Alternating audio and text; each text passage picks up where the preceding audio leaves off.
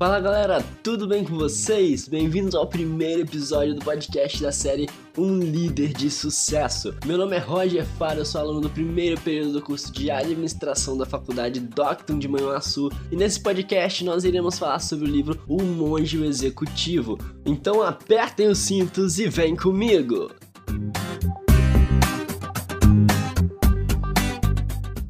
Uma vida confortável, emprego estável no cargo de gerente geral de uma grande indústria, esposa e dois filhos. Este é o cenário onde se encontra o nosso protagonista John Dale. A mulher de John está infeliz com o casamento. Seu relacionamento com seus filhos iam de mal a pior. John também sofre problemas na empresa pela qual trabalha, diversos funcionários se revoltando contra ele. Sua vida estava em crise e o motivo disso tudo era que ele não estava sabendo exercer seus papéis como líder. Para mudar a sua vida de uma vez por todas, John foi levado contra sua vontade para um mosteiro à beira do lago Michigan. Lá ele conheceu um monge chamado Simeão, um lendário executivo que veio lhe ensinar os princípios mais valiosos sobre a liderança.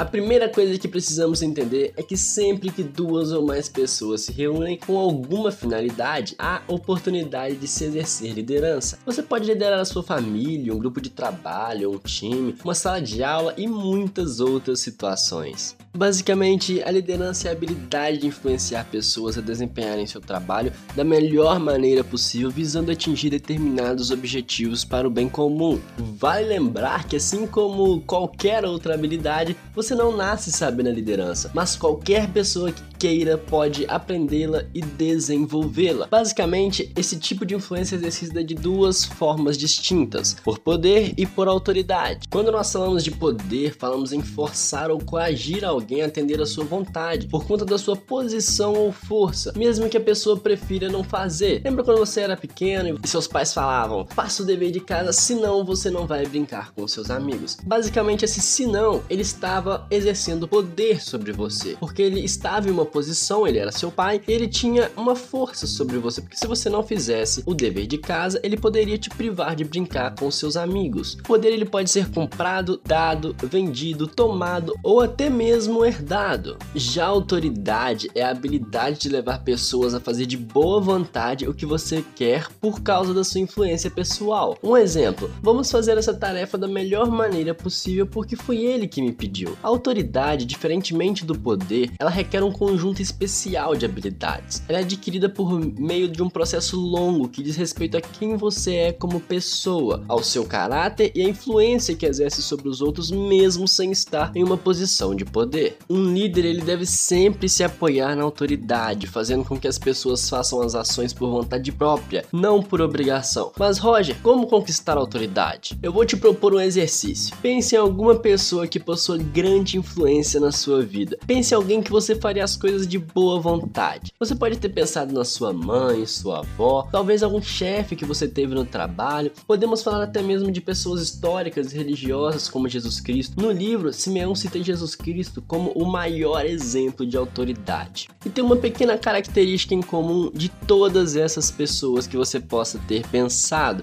Você sabe qual é? Essa característica em comum é que elas sempre serviram aos outros. A autoridade dessas pessoas foram construídas com base no serviço. É a velha lei da colheita que nós já conhecemos. Você colhe o que você planta, você me serve e eu servirei a você. Essas pessoas se sacrificaram pelas outras pessoas, se doaram por elas, se comprometeram, cuidaram e se esforçaram para satisfazer as verdadeiras necessidades delas. Se nós pararmos para pensar quais qualidades qualidades um líder deve ter? Eu acredito que a gente iria falar confiabilidade, honestidade, paciência, compromisso, cuidado, bom ouvinte, respeito, incentiva as pessoas. Mas com quais dessas qualidades nós nascemos? Nenhuma! elas são comportamentais e como todo comportamento, elas são escolhas. Você pode escolher como se comportar. Todas essas qualidades estão presentes em nossas vidas, umas mais, outras menos. O grande segredo é entender que todas essas características podem ser desenvolvidas para que se tornem mais fortes e para que possamos exercer melhor o papel de liderança.